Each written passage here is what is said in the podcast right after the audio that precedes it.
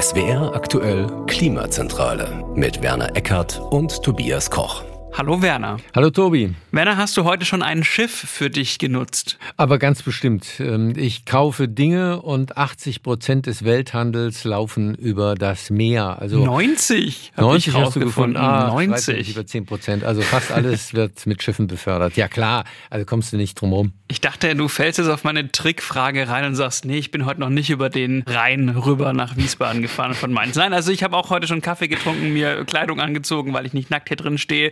Technik ist in diesem Studio, also alles Dinge, die per Schiff zu uns gekommen sind. Und deshalb wollen wir heute mal über die Schifffahrt und ihre Auswirkungen aufs Klima und die Umwelt sprechen. Ob jetzt 80 oder 90, ich habe ganz oft 90 Prozent des weltweiten Warenverkehrs, also aller Industrie- und Konsumgüter, werden auf dem Seeweg abgewickelt. Und wenn man mal drüber nachdenkt, ist ja klar, wir haben die Beispiele angesprochen. Und Werner, es ist immer noch günstig. Ja, es ist gerade wieder günstig geworden, denn mhm. ähm, durch Corona hatten wir einen dramatischen Anstieg der Preise auch im Seehandel. Das war äh, exorbitant, wie das hochgegangen ist. Und ich glaube, versiebenfacht haben sich die Transportpreise mhm. und die sind jetzt gerade mal wieder äh, etwas runtergegangen. Man kann das übrigens auch in Gewinnen ablesen. Die Branche ähm, Logistik, Containerlogistik hat im Jahr 2000 22, im vergangenen Jahr 290 Milliarden Dollar Gewinn gemacht und schätzt in diesem Jahr, dass sie noch 15 Milliarden, also das sind irgendwie 5 Prozent machen. Wahnsinn, oder? Ja. Solltest du übrigens in die Verlegenheit kommen, jetzt einen Container von Shanghai nach Rotterdam zu brauchen, mit was auch mhm. immer. Ich habe mal nachgeschaut, äh, die Preise sind wirklich im freien Fall. Um die 3000 US-Dollar, also etwa ja. 2800 Euro, kostet so ein großer 40-Fuß-Container gerade. Und ein Schnäppchen, und da passt mein Haus rein. Siehst Wirklich? Ja, wenn man zusammenfaltet. Und wenn du jetzt befüllen willst, dann sage ich dir, etwa 35.000 T-Shirts passen da rein. Mhm. Und das sind dann acht Cent. Vor Corona war es nochmal deutlich günstiger, aber 8 Cent Transportkosten für ein T-Shirt. Also man kann sagen, alles, was nicht eilt, kommt aufs Schiff, weil es einfach ja. bedeutend günstiger ist als das Flugzeug. Und es ist auch unter Klimaaspekten nicht das ähm, Schlechteste. Fangen wir mal mit was ganz Positivem an. Mhm. Ähm, denn im Vergleich zu anderen Transportarten zumindest ähm, geht das eigentlich, wenn man das auf die Tonne umlegt. Äh, wenn man fliegt, das ist einigermaßen offensichtlich, ähm, dann ist das sehr viel aufwendiger und auch äh, Lastwagenverkehr, na gut, bei so langen Strecken auch ein bisschen schwierig. Aber das wird alles ähm, inklusive Bahn teurer teurer und aufwendiger und CO2-intensiver als der Transport mit einem Schiff. Also die äh, verschiffte Mango geht, die Flugmango ist schwierig. Und zwar deutlich. Also die Einheit ist ja CO2 pro Tonnenkilometer. Und beim Containerschiff liegt der grobe Zahlen zwischen 5 und 30 Gramm. Sagen wir mal 15. Und beim Flug sind es 500 bis 900 Gramm. Wenn wir da einen Schnitt machen und sagen 700 Gramm im Schnitt, dann sind das 50 mal mehr CO2 im Flugzeug verglichen mit dem Containerschiff. Das ist schon ordentlich. Und trotzdem gilt da auch da der alte Spruch, ein Schiff ist kein Problem, Schiffe sind ein Problem. So, und welche Probleme machen die? Ich sage mal für Umwelt und Klima, dann haben wir einmal CO2 und wir haben Luftschadstoffe. Hm. Fangen wir doch mit CO2 an. In Summe geht man davon aus, dass die weltweite Schifffahrt für knapp drei Prozent der weltweiten CO2-Emissionen verantwortlich ist. Tendenz stark steigend, wenn sich da nichts ändert. Denn die Internationale Seeschifffahrtsorganisation der UN rechnet mit, und das finde ich eine große Spanne, plus 50 bis plus 250 Prozent mehr Schiffsverkehr bis 2050 verglichen mit 2012. Wundert mich gar nicht, dass das eine große Spanne ist. Es ist auf eine lange Zeit bis 2050 und die Glaskugeln werden immer drüber drüber. Mhm. Aber überleg mal, das ist ja Wahnsinn, mit welchen Zuwachsraten da gerechnet wird. Ja, das ähm, ist der Fall. Warum ist die Schwankung so groß? Wir haben gerade alle gelernt, dass das Just-in-Time-Liefern, äh, dieser Austausch von äh, Komponenten zwischen den Kontinenten, man fährt einen Rohstoff von einem Kontinent zum nächsten, dann wird daraus ein Halbfertigstoff, den fährt man dann noch einen Kontinent weiter, dann macht man daraus ein Rohprodukt, das fährt man wieder um die Erde, baut es dann in einen Chip ein und so weiter und und so fort. Also bis das Ding bei, bei mir ist, ist es fünfmal um die Welt rumgereist. Das lässt nach in Zeiten, in denen man sich wieder stärker besinnt, dass man die Lieferketten auch kontrollieren können muss in Konfliktzeiten. Und äh, ich denke, das ist der Grund, warum da einfach eine große Schwankung eingerechnet ähm, ist. Mhm. Und aktuell ist es so, dass ein Drittel der weltweiten Schiffsbewegungen in der EU starten oder landen. Also das ist schon hm. Wahnsinn, wie, da merkst du mal, wie viel eigentlich da geht und wie viel in die EU kommt oder von der EU wegkommt. In der EU hat die Schifffahrt für 139 Millionen Tonnen CO2 gesorgt 2018. Wäre also die Schifffahrt in der EU ein Land, wäre sie auf Platz 7 in der EU der hm. größten CO2-Emittenten. Hm. Und weltweit kann man ja sagen, das ist die gleiche Größenordnung wie der Flugverkehr, Größenordnung. Und äh, ist etwa die Hälfte mehr als äh, Deutschland an Emissionen hat. Also das ist schon eine Größenordnung. So, Luftverschmutzung war der zweite große Punkt. Fangen wir mal an. Wir haben eigentlich mehrere Punkte. Wir haben einmal den Schwefel, wir haben Schwermetalle und wir haben Stickoxide. Hm. Beim Schwefel gab es 2020 eine Neuerung. Der Gehalt wurde gedrosselt auf 0,5 Prozent. Davor war es 3,5 Prozent im Treibstoff. Aber 0,5 Prozent ist immer noch 500 Mal mehr als der Schwefelgehalt von Pkw oder Lkw-Diesel. Liegt daran, dass die ja keinen Diesel fahren, sondern äh, Schweröl, jedenfalls auf hoher See. Und äh, das ist so eine Art äh, dünnflüssiger Teer. Das ist das Abfallprodukt, äh, was übrig bleibt. Wenn du alles andere Wertvolle aus dem Rohöl rausgezogen hast, dann bleibt da so eine Suppe und mit der kann man immer noch Schiffe fahren.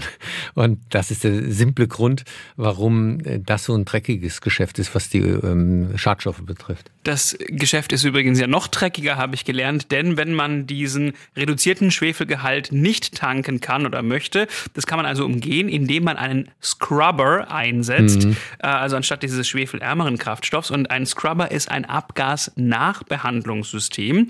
Da wird äh, Wasser mit dem Abgas versprüht und dadurch der Schwefel und auch andere Bestandteile aus diesem rausgewaschen. Und das Wasser darf aber mit geringen das Umweltauflagen wieder ins Meer eingeleitet ja, werden. Ja, das verdünnt sich. Ne? Früher hat man das Verklappung genannt. Dünnsäureverklappung gab es auf Nord- und Ostsee, äh, wurde verboten aus guten Gründen. Mhm. Jetzt äh, ist die Maßgabe, na gut, wenn die Dünnsäure ähm, im ganzen Weltmeer verstreut wird und ja nur so ein bisschen von den Schiffen, das versendet sich. Schön, dass man davon ausgeht. Dabei gibt es wirklich ja. schon Studien, die sagen, das wirkt sich aufs Meer und auf die Lebewesen im Meer aus und zwar nicht positiv. Nein, klar, wir haben ja ohnehin eine Versauerung und äh, das ist ja auch Beitrag zur Versauerung. So, Schwefeldioxide schädigen die pflanzliche Vegetation, schädigen auch die Atemwege. Und zwar geht man davon aus, dass Schiffe für 13 Prozent des weltweiten Ausstoßes an Schwefeldioxiden verantwortlich gemacht werden können. Das ist richtig viel. Da merkt man, da haut's voll rein. Das ist eben, weil man den Schwefeldioxidausstoß in der Industrie, saurer Regen, das war mal der Stoff, eliminiert hat. Da hat man äh, Schutzmaßnahmen, aber auf hoher See, da äh, gibt's keinen Kläger und keinen Richter und deswegen wird der Dreck da weiter emittiert. Oh, da kommen wir auch gleich noch dazu, warum da nicht viel geht. Du hast ja gerade schon angeteased. Ich muss noch mit den anderen beiden Substanzen weitermachen. Hm? Stickoxide tragen auch zur Versauerung von Böden und Gewässern bei und schädigen Lunge und Herzkreislauf. Und Ruß. Und bei Ruß ist es ja eigentlich auch nochmal ein Klimatreiber. Das muss man ja so rumsehen. Ne? Mhm. Der legt sich in arktischen Regionen auf das Eis. Das Eis wird schwarz, die Sonnenreflexion wird verringert, mehr Eis schmilzt, mehr Erwärmung in der Arktis und so weiter und so fort. Albedo-Effekt. Albedo-Effekt. Und diese Zahl ist sehr, sehr hoch, aber Ruß wird für circa 50 Prozent der Erwärmung in der Arktis verantwortlich gemacht. Zumindest habe ich das so beim NABU gelesen. Unabhängig, ob jetzt diese Zahl heute noch so gilt, es ist auf jeden Fall ein starker Klimatreiber. Absolut, davon gibt es ja jede Menge. Und dann hatte ich noch den Punkt, dass es natürlich auch Lärm bedeutet, die Schifffahrt. Für die Fische vor allen Dingen, auch für die Meeressäuger, die sehr lärmempfindlich sind, allemal. Dann kommen wir doch mal zu dieser Frage, welche Ambitionen gibt es eigentlich beim Umwelt- und Klimaschutz? Denn wir haben jetzt in den letzten knapp zehn Minuten festgestellt, es gibt sehr viel, was man da verbessern könnte. Und wenn man mal auf diese freiwillige Basis guckt, dann kann man das kurz zusammenfassen. Nichts passiert da. Also nicht viel bis auf ein paar Ausnahmen. Und jetzt musst du mir mal erklären, Schifffahrt ist so ein Bereich, der für mich irgendwie ausgenommen ist. Also wir schauen hart auf den Flugverkehr oder auf die Landwirtschaft und so weiter. Aber irgendwie ist die Schifffahrt lange nicht großer Bestandteil der Klimadiskussionen gewesen, auch nicht im Pariser Abkommen. Nein, aber ich denke, das ist ähnlich wie im Flugverkehr. Ähm, es ist so, dass das internationale Verkehre sind. Also äh, das kann man nicht eindeutig einer Nation zuschreiben und das gesamte Reglement im Klimaschutz im Internationalen basiert ja auf nationalen Zuordnungen. Und das ist der simple Grund, warum man diese beiden Bereiche Luftverkehr und ähm, Marine nicht so ähm, auf dem Schirm gehabt hat, beziehungsweise den freiwilligen Vereinbaren der jeweiligen äh, zuständigen Weltorganisation überlassen hat. Warum man mhm. beim Flugverkehr ein bisschen schneller weitergegangen ist, äh, betrifft ja vor allen Dingen EU, wo der Flugverkehr eben im Emissionshandel jetzt äh, teilweise eingerechnet wird. Da, äh, glaube ich, liegt das daran, dass diese Debatte um das Fliegen und die Flugscham so abgefangen worden ist. Also da hat man über Fliegen unglaublich viel geredet und allen ist klar, das ist irgendwie bäh und man muss was tun. Während bei den Schiffstransporten es diesen Effekt halt nicht gegeben hat. Deswegen sind die noch ein bisschen mehr unterm Radar geflogen mhm. und hatten noch länger Zeit, sich davor zu drücken. Da gibt es die Scham für Kreuzfahrten quasi. Ne? Richtig, ne? das man, vielleicht. Man ja. denkt vielleicht halt beim Kaffee, wenn man den kauft, nicht in genau. erster Linie an die Emissionen, die ein Schiff ausstößt dabei. Wir waren bei den freiwilligen Vorgaben. Da gibt es noch die Internationale Seeschifffahrtsorganisation IMO. IMO. Mhm. Die hat auch wenig ambitionierte Ziele. Seit 2020 gilt der Plan, die Treibhausgasemissionen Emissionen um 50 Prozent verglichen mit 2008 bis 2050 zu reduzieren. Fachleute gehen da von einer baldigen Nachschärfung aus, vielleicht sogar klimaneutral bis 2050, schwebt im Raum. Warum? Ich sag mal, der politische Druck wird größer, denn wir haben ja jetzt einen Durchbruch in der EU nach jahrelangem Ringen. Sieht jedenfalls äh, danach aus, als würde das jetzt auch durchgehen. Genau. Das ist noch nicht finalisiert, aber äh, da soll eben ähnlich wie im Flugverkehr auch sollen diese Emissionen in den Emissionshandelsvertrag ähm, mhm. äh, der EU aufgenommen werden. Und dann wird es einfach schlicht teurer die ab, Atmosphäre zu belasten. Ab 2024 noch ist es mhm. nicht beschlossene Sache, gilt aber als äh, sicher und der Handel soll stufenweise eingeführt werden. Erstmal fallen nur 40 Prozent der CO2-Emissionen an und dann ab 2026 100 Prozent. Und äh, äh, der Emissionen im Seeverkehr innerhalb der EU. Genau. Und für Schiffe, die zwischen der EU und Nicht-EU fahren, werden genau. die Hälfte der Gesamtemissionen genau. der Fahrt herangezogen. Gilt erstmal auch nur für große Schiffe und das setzt Reedereien bestimmt unter Druck, äh, wird vielleicht für ein Umdenken sorgen. Aber es muss auch passieren. Ich habe mal beim VDI, das sind Zahlen vom letzten Oktober gelesen, gerade mal 1350 von weltweit etwa 110.000 Berufsschiffen, egal welcher Größe, nutzen andere Treibstoffe als Schweröl oder Diesel. Also die meisten hm. von denen fahren dann mit LNG, Flüssigerdgas, sind so knapp 1000 und 400 waren es, vor allem kleine Schiffe, die Batterie- oder Hybridsysteme haben. Das sind also 1,2 Prozent. Der Rest fährt mit Schweröl oder Diesel. Du merkst, richtig viel geht da noch nicht. Also das Ende des Verbrenners ist da nicht so ohne weiteres in, in Sicht, wenn man so will. Ja, ist halt nochmal ein sehr spezieller Markt und wer mal so eine Schiffsmaschine gesehen hat, der weiß, das ist halt auch nochmal was anderes als der Golf zu Hause. Auf jeden Fall. Antriebstechnologien, Alternative oder Ideen für andere Kraftstoffe gibt es ja ohne super Frage. Ende. Das ist ja Wahnsinn. Was, weißt du, was mich immer am meisten fasziniert, sind Segelschiffe. Ja? Ja, da gibt's auch ganz, ganz viel Entwicklung, auch Hightech-Entwicklung. Mhm. Es gab schon vor ja, 15 Jahren diese äh, Segel, die ähnlich aussehen wie Gleitschirme, die vor dem Schiff sozusagen hergetrieben werden und das Schiff hinter sich herziehen, die zumindest so drei bis fünf Prozent Energieeinsparung bringen könnten. Auf vielen Routen, wo es verlässliche Winde gibt, ist das ja eine sehr interessante Alternative. Es hat sich einfach nicht durchgesetzt. Es ist ökonomisch nicht sinnvoll. Aber man ist da dran. Ich habe das Gefühl, Wind kommt in diese Überlegungen zurück. Ich habe von einem Flettner-Rotor gelesen. Ja. Ich habe gelesen von äh, einem 200-Meter-Frachter in Schweden, der sogar bis 2025 entstehen soll, der dank Tragflächensegeln hm. fast ausschließlich mit Wind fahren soll. Ziel hm. ist da eine Ersparnis von CO2 von 90 Prozent. Hm. Also ich war überrascht, wie viel in diese Richtung, wir gucken mal in Segeln und in Wind, geht.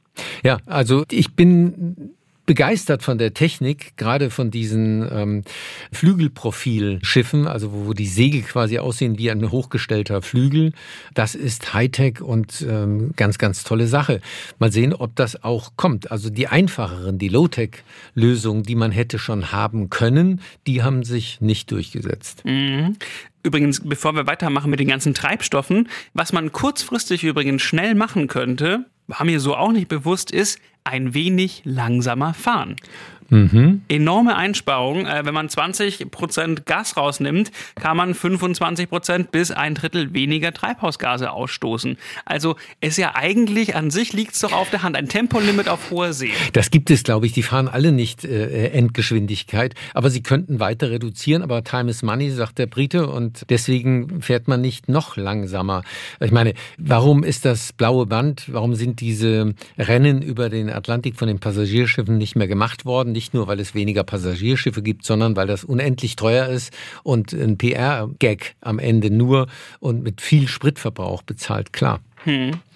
Jetzt kommen wir mal zu den alternativen Treibstoffen. Da ist aktuell einfach Flüssigerdgas LNG im gesagt. Rennen. Mhm. Wobei man da direkt sagen muss, also Luftqualität positiv zu bewerten, man hat quasi keine Schwefel- und Rußemissionen und Feinstaub. Negativ zu bewerten, naja, es bleibt ein fossiler Antrieb und wir haben etwas weniger CO2-Emissionen hm. als beim Schweröl. Aber wir haben am LNG, das haben wir ja, glaube ich, schon mal in einer Folge besprochen, immer diese Methan-Emissionen dranhängen. LNG ist Methan im Wesentlichen. Mhm. Methan ist ein hochpotentes Treibhausgas und die Förderung und der Transport von äh, Methan und LNG sind an und für sich schon ziemlich klimakritisch. So, und darum ist man ja auch schon weiter, Werner. Ja. Wir reden doch auch schon von Bio-LNG, also Biogas, das flüssig gemacht wird. Oder aber SNG, habe ich auch gelernt. Da gibt es in Deutschland schon Versuche. Das ist CO2-neutrales synthetisches Gas. 2021 mhm. wurde ein Containerschiff, die Elbblue, statt mit LNG, also fossilem Gas, mit SNG betankt.